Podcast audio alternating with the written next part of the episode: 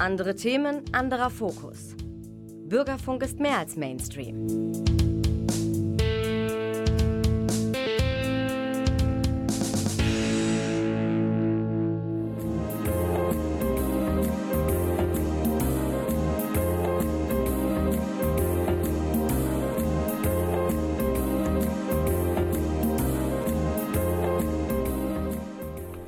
Der Lesewurm. Neues vom Buch- und Hörbuchmarkt.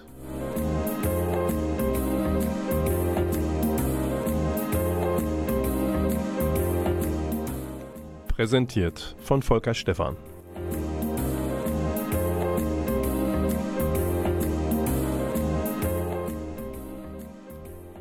Und ich kann das nur präsentieren, unsere liebgewonnene kleine Literatur- und Kultursendung hier für und in Münster, weil der Klaus Blödo in der Technik auf der anderen Seite dieses schalldichten Fensters sitzt und die Regler bedient, wie nur er sie bedienen kann.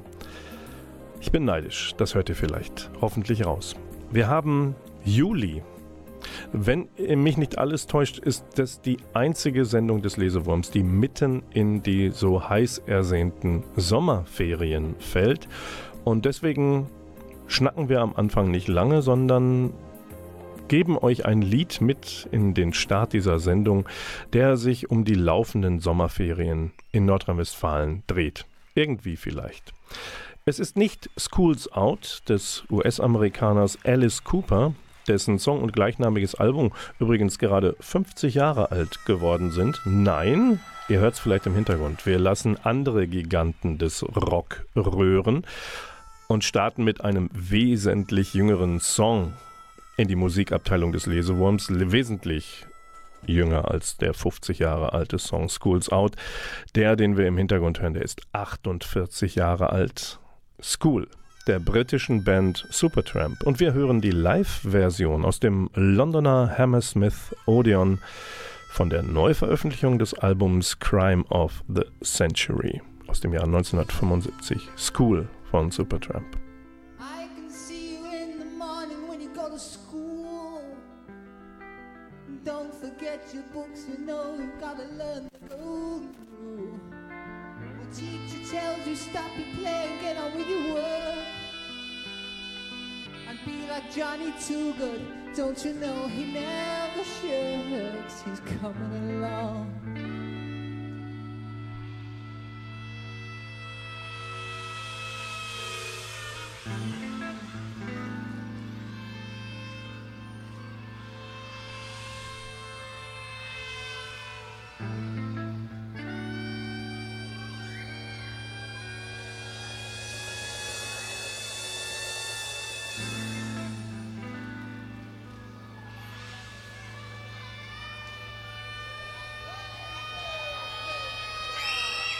school is over, they're playing in the park.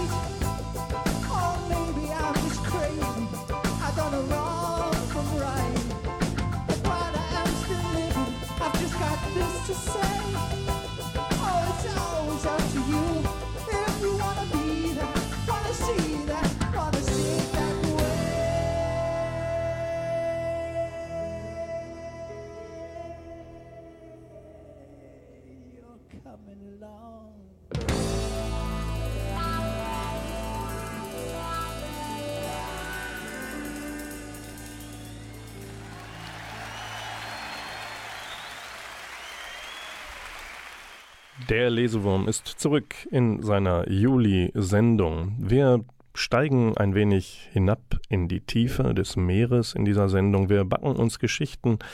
Wir sprechen mit einem ganz interessanten Mann dazu später mehr. Ähm, ich möchte euch das Meer, den Sehnsuchtsort für viele, gerade jetzt in den Urlaubszeiten, näher bringen. Das Meer, eigentlich besteht es aus lauter unerforschten Tiefen. Das ist erstaunlich, besonders wenn man bedenkt, dass inzwischen mehr Menschen auf dem Mond waren als am tiefsten Punkt des Meeres. Der nennt sich Challenger Deep. Das ist elf Kilometer unter dem Meeresspiegel im Marianengraben. Woher ich dieses Angeberwissen habe? Von der italienischen Meeresbiologin Maria Sole Bianco. Sie hat im Folio Verlag den Buchtitel Planet Ozean gerade veröffentlicht, mit dem Untertitel Unser Leben hängt vom Meer ab, die Zukunft der Meere von uns. Und Bianco taucht mit uns ab in die fünf verschiedenen Zonen der Ozeane. Nach 200 Metern, beispielsweise wenn das Epipelagial endet, verschwinden alsbald die letzten Sonnenstrahlen und es wird dunkel da unten. Es sei denn, Fluoreszierende Tiere, Kleinstlebewesen, steigen auf und senden ihre Lichtreflexe, die der Balz dienen, oft in ihre nasse Umgebung. Eigentlich heißt das Biolumineszenz. Dass es vertikale Migration in erheblichem Maße zwischen diesen tiefen Schichten im Meer gibt, ist übrigens durch Zufall im Zweiten Weltkrieg erstmals entdeckt worden.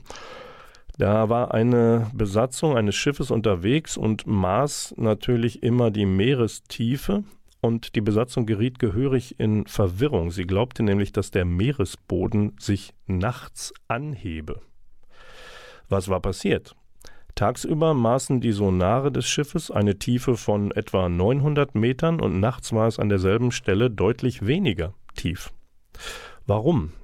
Das hat sich dann später herausgestellt, weil aus der zweiten Ebene des Meeres, dem Mesopelagial, sogenannte Laternenfische sich nach oben bewegten, um Zooplankton zu fressen.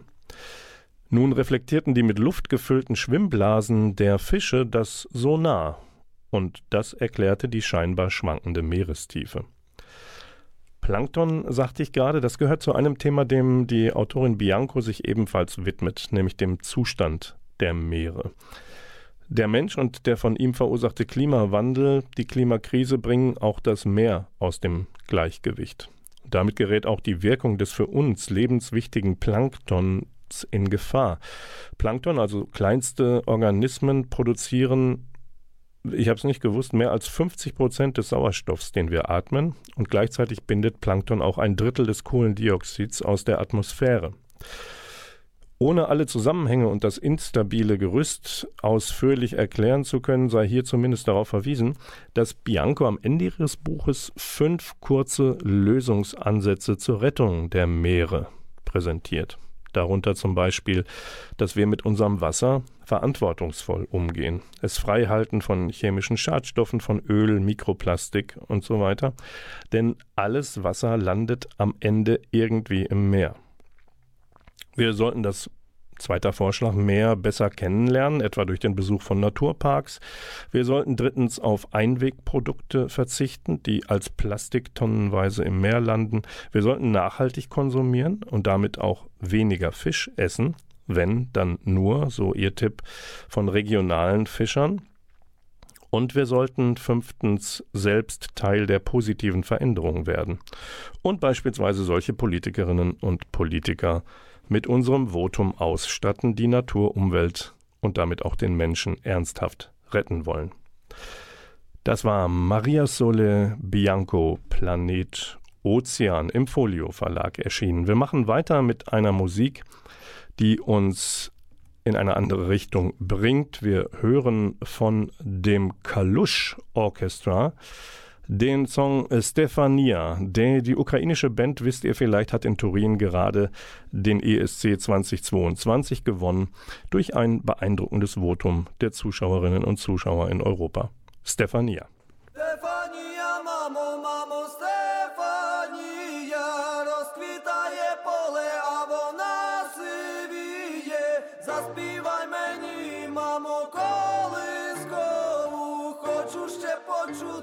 Твоє рідне слово.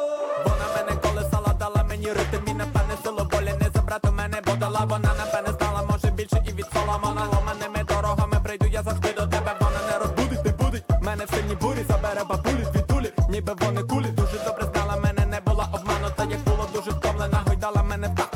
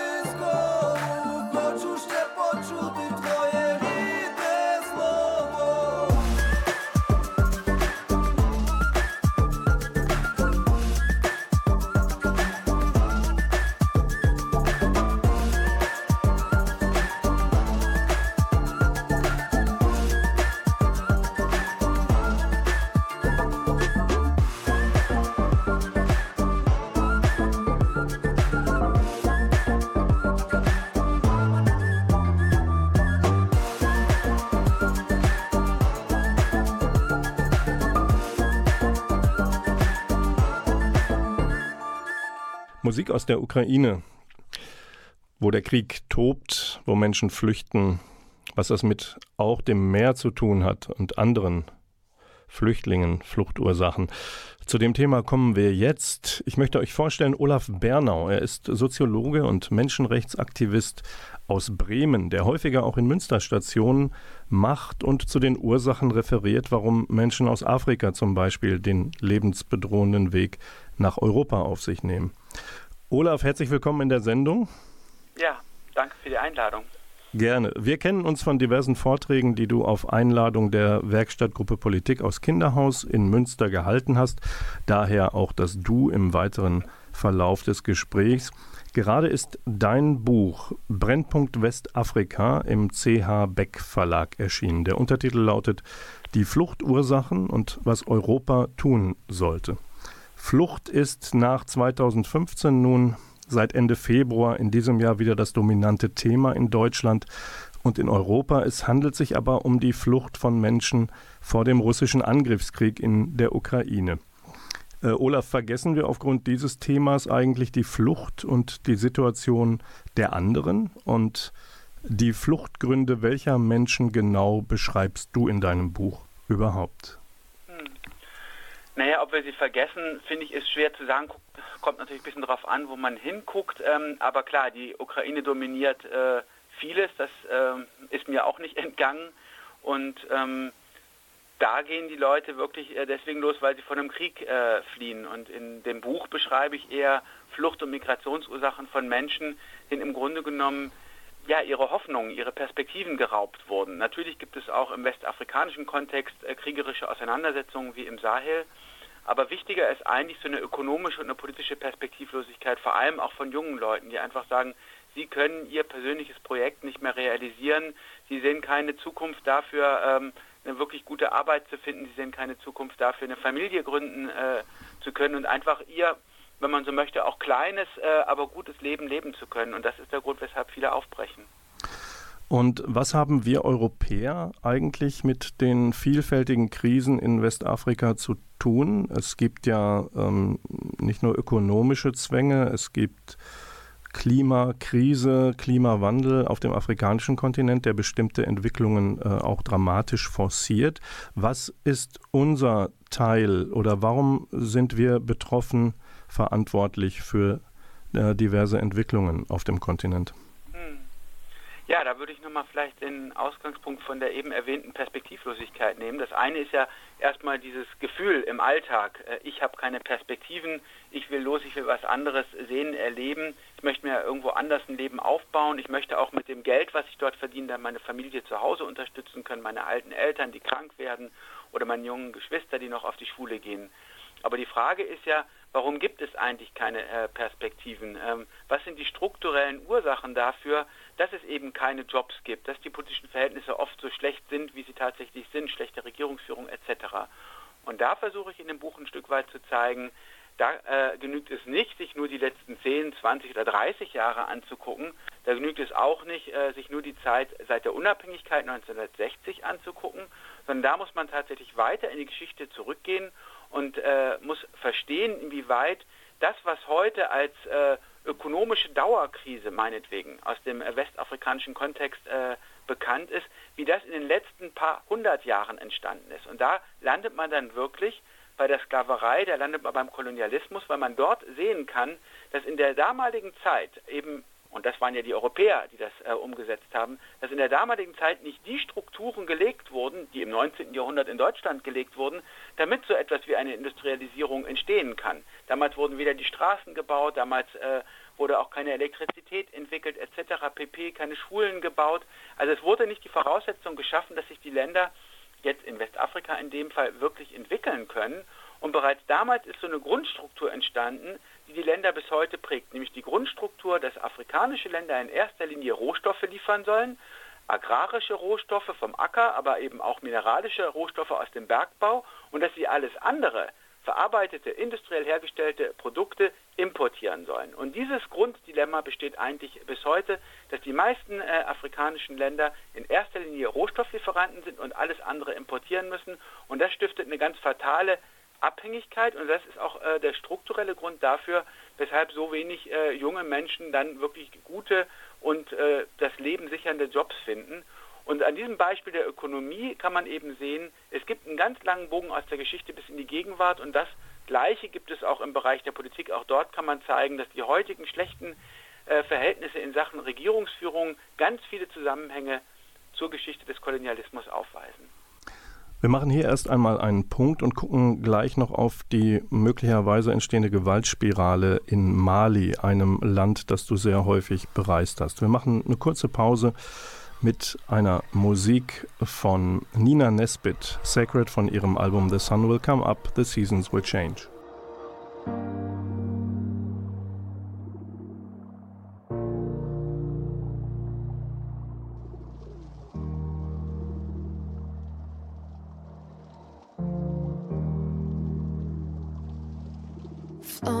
Body, my body to people who just think I'm somebody who sung a song that they knew. And they edit my body so good that they'll never know that I faked it. And lately I'm getting too drunk at the same old club. So I'm living my life on a budget, trying to find love. But I don't wanna love who I'm only gonna love when I'm wasted. I want something sacred. I want something amazing. And I'm going through changes. I want something sacred.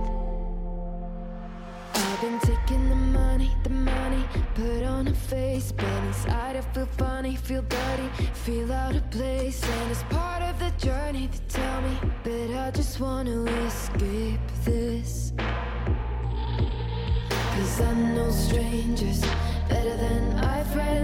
Hooked on celebrity, doped up on jealousy.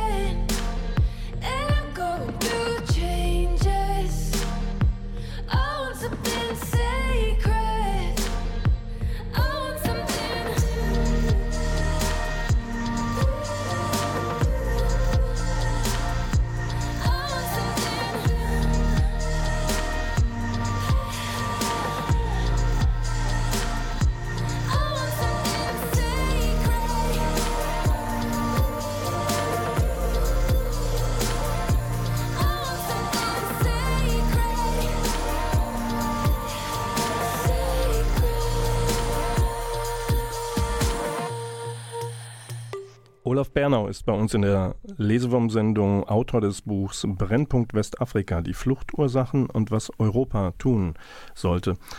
Olaf, wir haben ähm, einige der Konflikte in Westafrika eben ansprechen können. Aktuell eskaliert auch die Gewalt in der Sahelzone wieder. Du schreibst dazu selbst ein Kapitel in dem Buch. Gerade endet eine französische Antiterrormission in Mali. Der UNO-Notfallkoordinator sieht das Land im Würgegriff von radikalen Gruppen. Das gepaart mit Hungersnot, mit Klimakrise, mit steigenden Preisen, das ergibt ein unheilvolles Gemisch. Wie wirkt sich die Gewaltspirale auf Migrationsimpulse, auf Fluchtimpulse der Menschen vor Ort zusätzlich aus? Ja, also ähm, man darf, glaube ich, auf jeden Fall nicht den Fehler machen zu glauben, weil jetzt in der äh, Sahelzone die Gewalt eskaliert, dass dann früher oder später die betroffenen Menschen in den Booten nach Europa sitzen werden. Weil die Menschen, die von dieser Krise betroffen sind, die sind viel zu arm, um bis nach Europa zu kommen.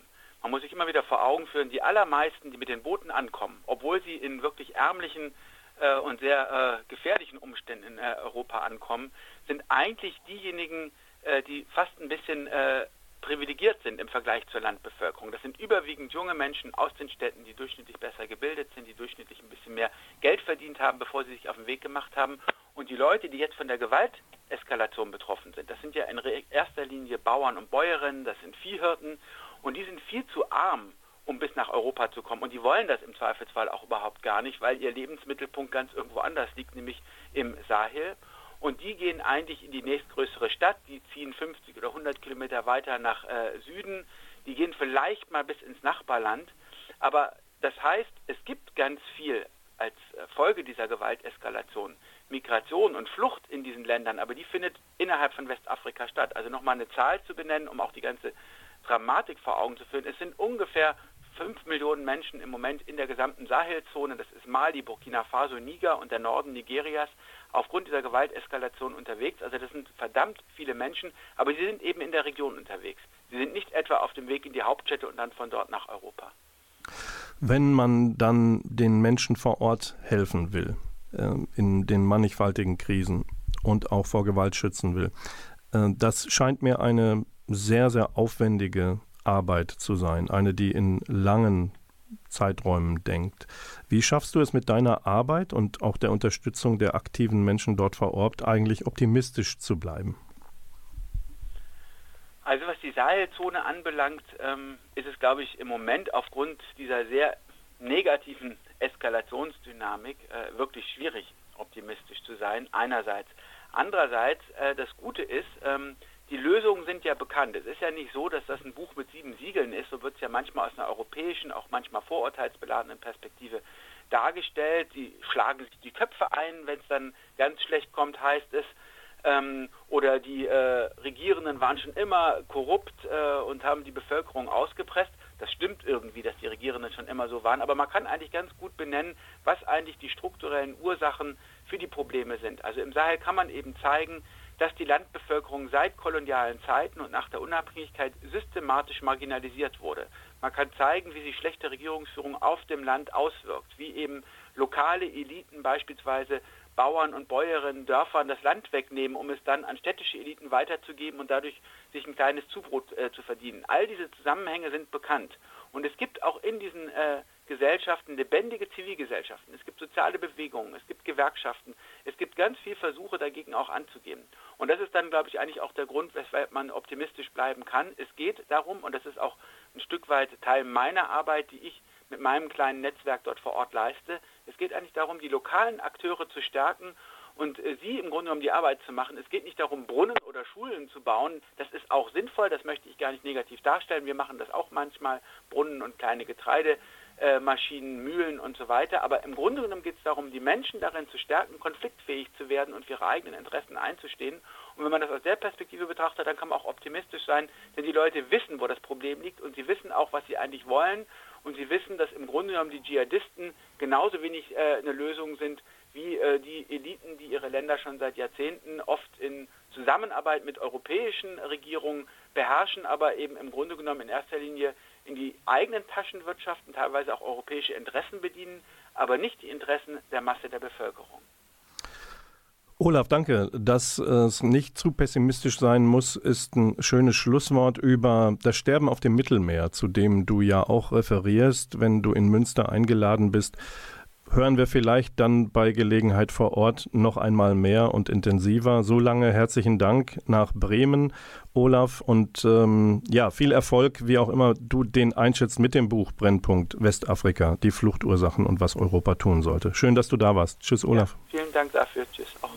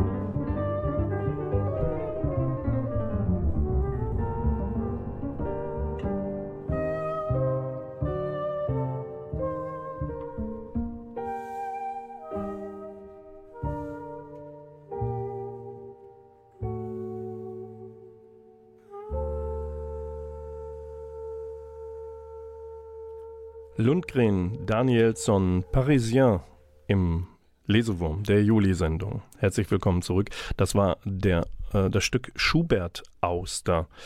Interessant, das Jazz-Trio hatte sich am Vorabend eines Auftritts in Istad in Schweden 2020 erst zusammengefunden, weil ein Schlagzeuger ausgefallen war, haben sie halt einen Saxophonisten reingenommen.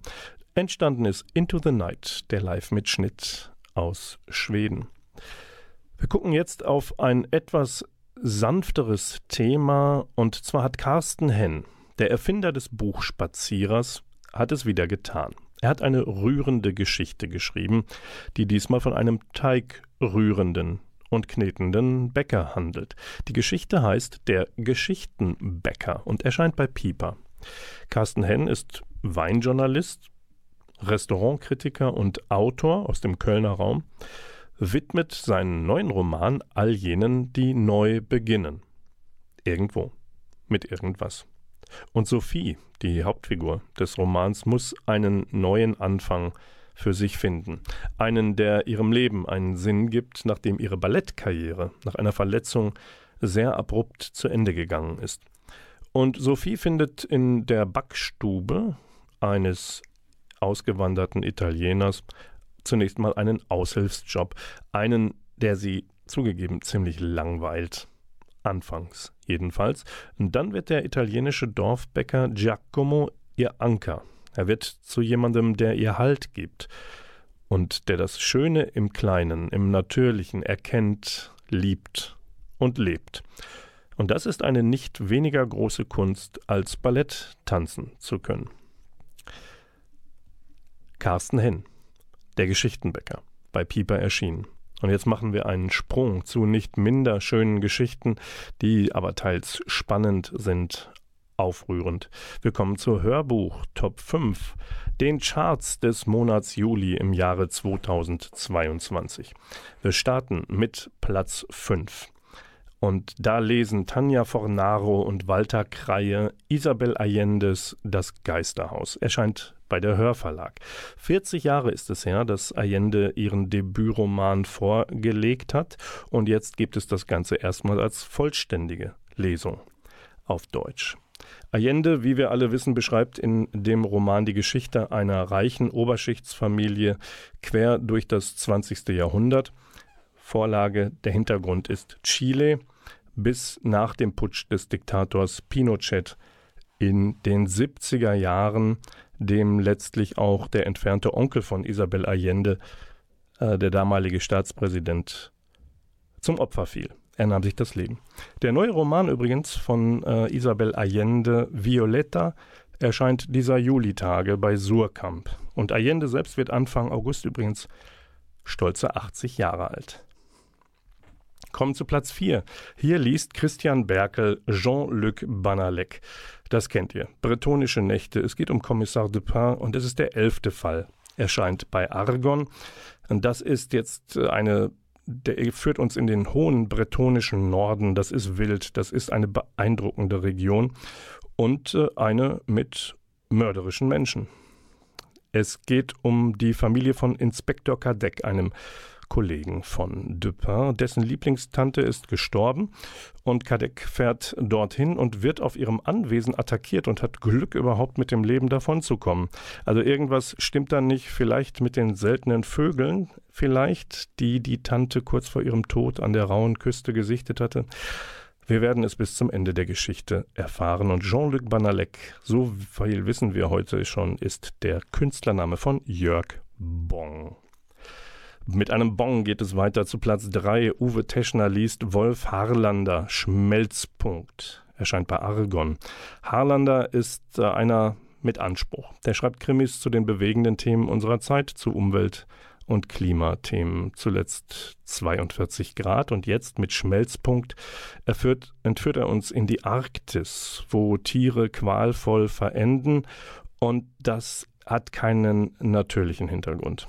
Ein Inuk und eine deutsche Wissenschaftlerin geraten bei ihren Ermittlungen in das Visier einflussreicher und böser Mächte, die der Erde an den entlegensten Plätzen die letzten Bodenschätze auch noch entreißen wollen.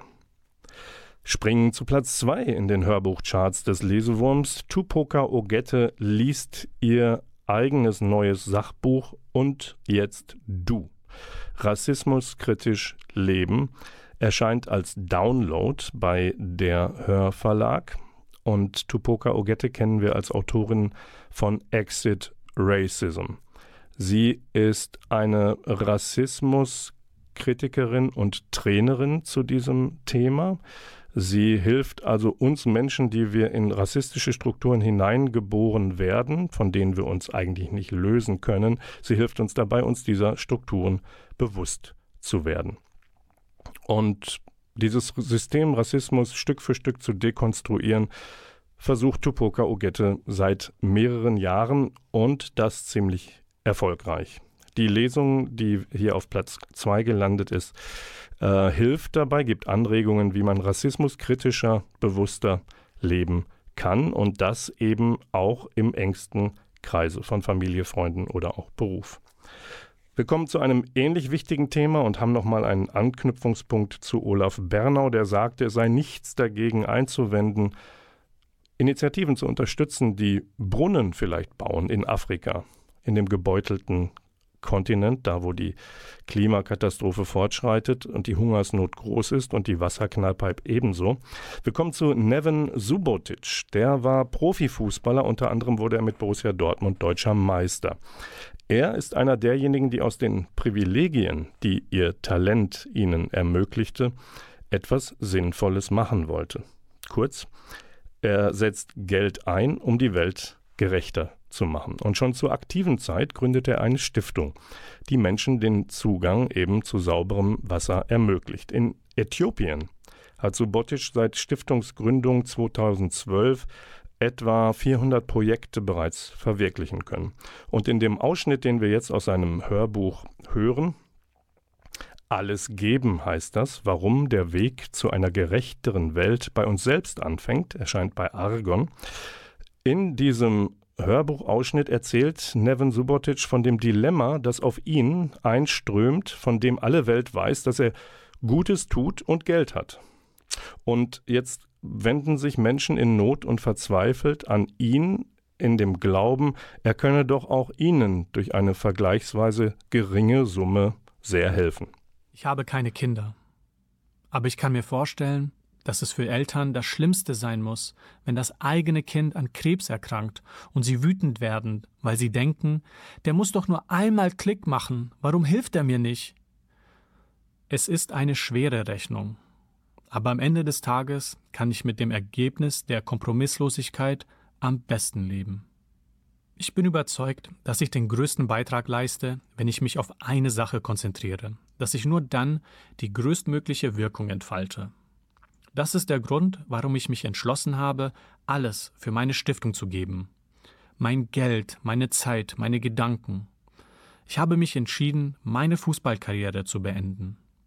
Das gibt mir noch mehr Möglichkeiten, Wissen und Erfahrung zu sammeln und es an andere Organisationen in diesem gemeinnützigen globalen Sektor weiterzugeben, damit wir zusammen eine effektive Arbeit leisten und etwas bewegen.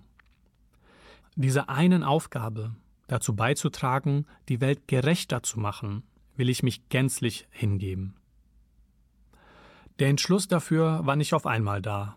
Es war ein langer Weg dahin. Wie ich stolperte, umherirrte, auf Abwege geriet und letztlich doch meine Richtung fand, davon erzähle ich in diesem Hörbuch.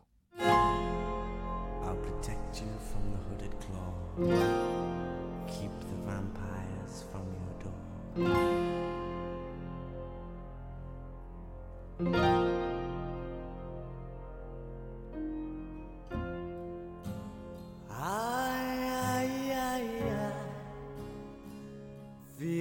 like fire. I'm so in love with you. Dreams are like angels, they keep bad at bay, bad at bay. Love is the light, scaring darkness away. Yeah. I'm so in purge the soul. Make love your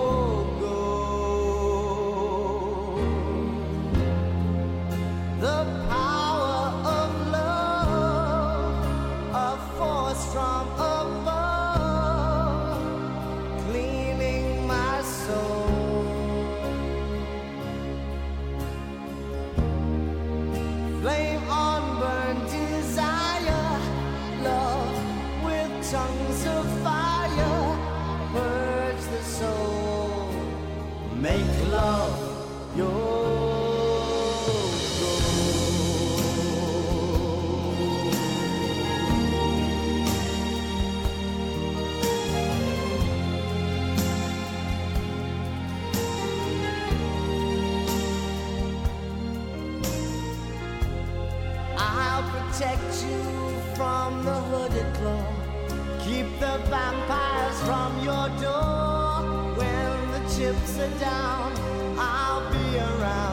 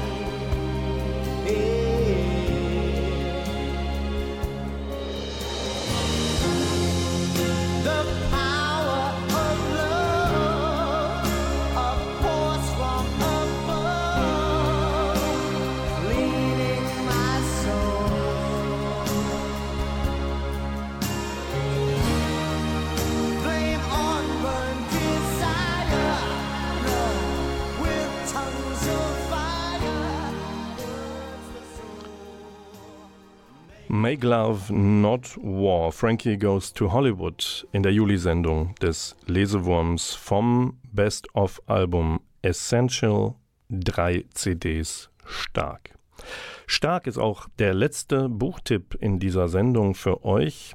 Tuve Alsterdal, eine Schwedin, hat Sturmrot geschrieben in der deutschen Übersetzung bei Rowold Polaris kommt dieses Buch heraus. Ein Schwedenkrimi. Warum nicht? Worum geht's? Olof Hagström kehrt nach Jahren zurück in sein Heimatdorf, irgendwo im mittleren Norrland, also in Nordschweden, da wohin sich kaum ein Tourist, eine Touristin äh, verirrt, es sei denn, es geht um Einsamkeit, unendliche Wanderungen etc. Die Erinnerung von Olof ist keine schöne an sein Dorf. Er hat das Weite suchen müssen. Jung war er, nicht schuldfähig, als er, so ist es akten, aktenkundig, eine junge Dorfschönheit vergewaltigt und im nahegelegenen Fluss ertränkt haben soll. Das ist lange her, mehr als 20 Jahre. Eine Leiche konnte nicht gefunden werden. Er gestand und musste seine Heimat verlassen mit 14 Jahren. Jetzt kommt er zurück, zufällig. Und er scheint das Böse gepachtet zu haben oder anzuziehen, denn er findet seinen alten Vater Sven, der, der ihn seinerzeit verstoßen hatte, er findet ihn tot in dessen Badezimmer vor, im Elternhaus, ermordet. Olof war es nicht. So viel steht fest. Für die junge Polizeimeisterin Eira Schödin steht das fest, die damals als Kind alles mitbekam. Schödin gräbt in alten Akten, um mögliche Zusammenhänge des neuen Mordes mit der alten Geschichte aufzudecken. Und im Zuge dieser Ermittlungen kann sie bald berufliches und privates kaum noch trennen. Es wachsen die Zweifel an der Schuld des damals 14 Jahre alten Ulof. Und Eira erkennt Ungereimtheiten in der Geschichte ihres eigenen Bruders, der kurz vor dem Tod der Schönen ihr Freund gewesen war. Ihr sehr eifersüchtiger Freund. Also es stimmt eine Menge nicht in dem Dorf, in dem, was Männer glauben, mit Frauen ungestraft tun zu dürfen. Und mit der alten Geschichte. Sturmrot ist eine intensive Erzählung der preisgekrönten schwedischen Schriftstellerin Alster Dahl, die diesen Roman nach wahren Begebenheiten von Gruppenvergewaltigung entwickelt hat. Und es ist, dieser Band ist der Auftakt der Eira Schödin-Trilogie.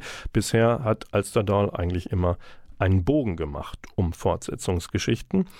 Teil 1 hat den schwedischen, den skandinavischen Krimi-Preis abgeräumt und erscheint in den nächsten Tagen bei Rowold Polaris und die Fortsetzung schon im Oktober. Die Fortsetzung des Lesewurms gibt es am 13. August, dann ist nämlich wieder der zweite Samstag eines Monats, 20.04 Uhr, kommt die nächste Sendung, produziert hier im Medienforum Münster durch die geschickten Finger und Hände von Klaus Blöde in der Technik. Am Mikrofon war wie immer Volker Stephan. Wir verabschieden uns für einen ganzen Monat mit einem neuen Song aus dem neuen Album von Porcupine Tree hat Platz 1 der deutschen Albumcharts gestürmt mit der Platte Closure Continuation und wir hören von der Deluxe Edition das Bonusstück Population 3. Und wer glaubt, hier keinen Gesang erkennen zu können, der liegt richtig. Steven Wilson hält die Klappe. So wie ich jetzt. Es ist ein Instrumentalstück. Tschüss, bis August.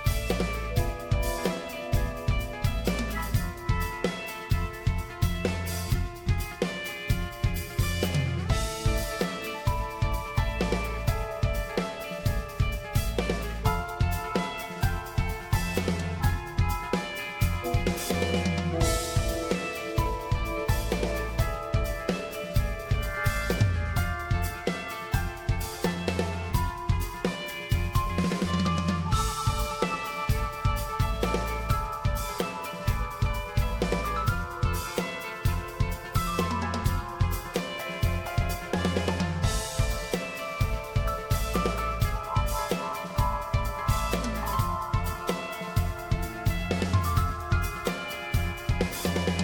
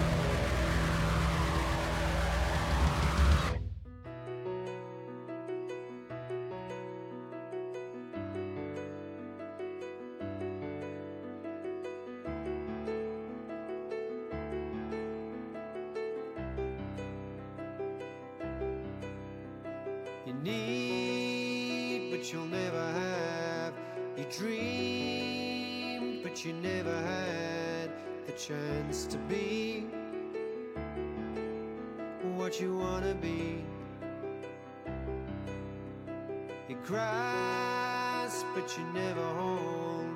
You ask, but you never told. Cause the truth hurts.